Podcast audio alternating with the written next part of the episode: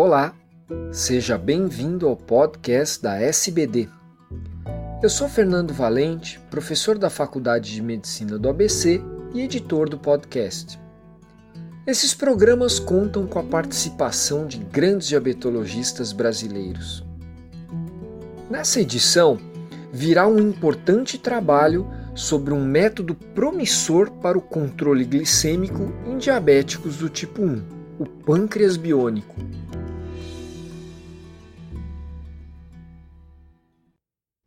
Olá, eu sou Edson Perrotti, diabético tipo 1 há 43 anos e endocrinologista. Nós vamos falar hoje sobre um trabalho publicado no New England Journal of Medicine em 15 de junho de 2014, intitulado Outpatient Glycemic Control with a Bionic Pancreas in Type 1 Diabetes, de autoria dos doutores Steven Russell, do Hospital Geral de Massachusetts, e Edward Damiano, da Universidade de Boston. Esse estudo avaliou 20 adultos e 32 adolescentes portadores de diabetes tipo 1 durante 5 dias, utilizando um pâncreas biônico biohormonal à base de glucagon e insulina, com o objetivo de avaliar a capacidade de manter níveis glicêmicos adequados e com segurança neste período. O pâncreas artificial era composto por um iPhone 4S, que continha um algoritmo de cálculos de doses, uh, sensores de glicemia D4 Platinum da Dexcom e duas bombas T-Slim da Tandem, uma para glucagon e outra para insulina. Os dispositivos foram instalados no primeiro dia, sendo informado apenas o peso corporal dos participantes. Não houve a necessidade de informação de doses prévias de insulina, de fatores de correção ou de fatores de sensibilidade.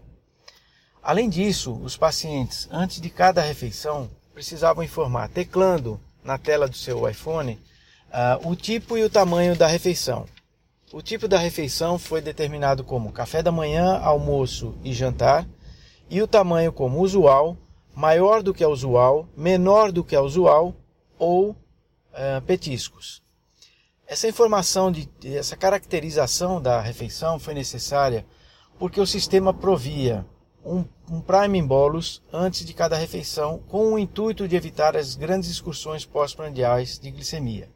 O primeiro prime bolus, fornecido no primeiro dia, uh, foi constituído por uma dose de 0,05 unidades por quilo. E a partir de então, o sistema passou a entender, aprender com as doses, com os resultados e fornecer os próximos prime bolus nas refeições subsequentes. O sistema mantinha então uma infusão contínua de insulina e de glucagon que variava de acordo com as necessidades fornecidas para o sistema através da detecção dos níveis de glicemia. Ao final, essas, essa detecção era né, fornecida a cada 5 minutos. Ao final do estudo, os adultos tiveram uma média glicêmica de cerca de 133 mg por decilitro e um percentual de glicemias abaixo de 70 de 4,1% durante todo o período. A hemoglobina glicada alvo para esses pacientes era a de 7% com glicose média estimada de 154. Para os adolescentes, a hemoglobina glicada, o valor de hemoglobina glicada adotado, o alvo era de 7,5%, com glicose média estimada de 168. E esses pacientes, os adolescentes, alcançaram uma média de 138 mg por decilitro, com glicemias abaixo de 70 em torno de 6,1%.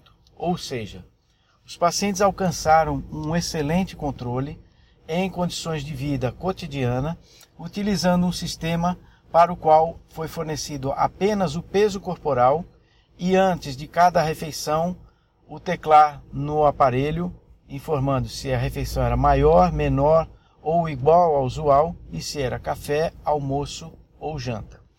A conclusão desse estudo foi de que, comparando bomba de insulina com pâncreas biônico biohormonal totalmente automatizado, este foi possível de melhorar os níveis glicêmicos, reduzindo a frequência de hipoglicemias tanto em adultos quanto em adolescentes em condições de vida do cotidiano. Essa é uma grande informação, uma, uma grande evolução no tratamento do diabetes tipo 1 e uma previsão de lançamento desse pâncreas biônico, provavelmente para 2018, para uso na população.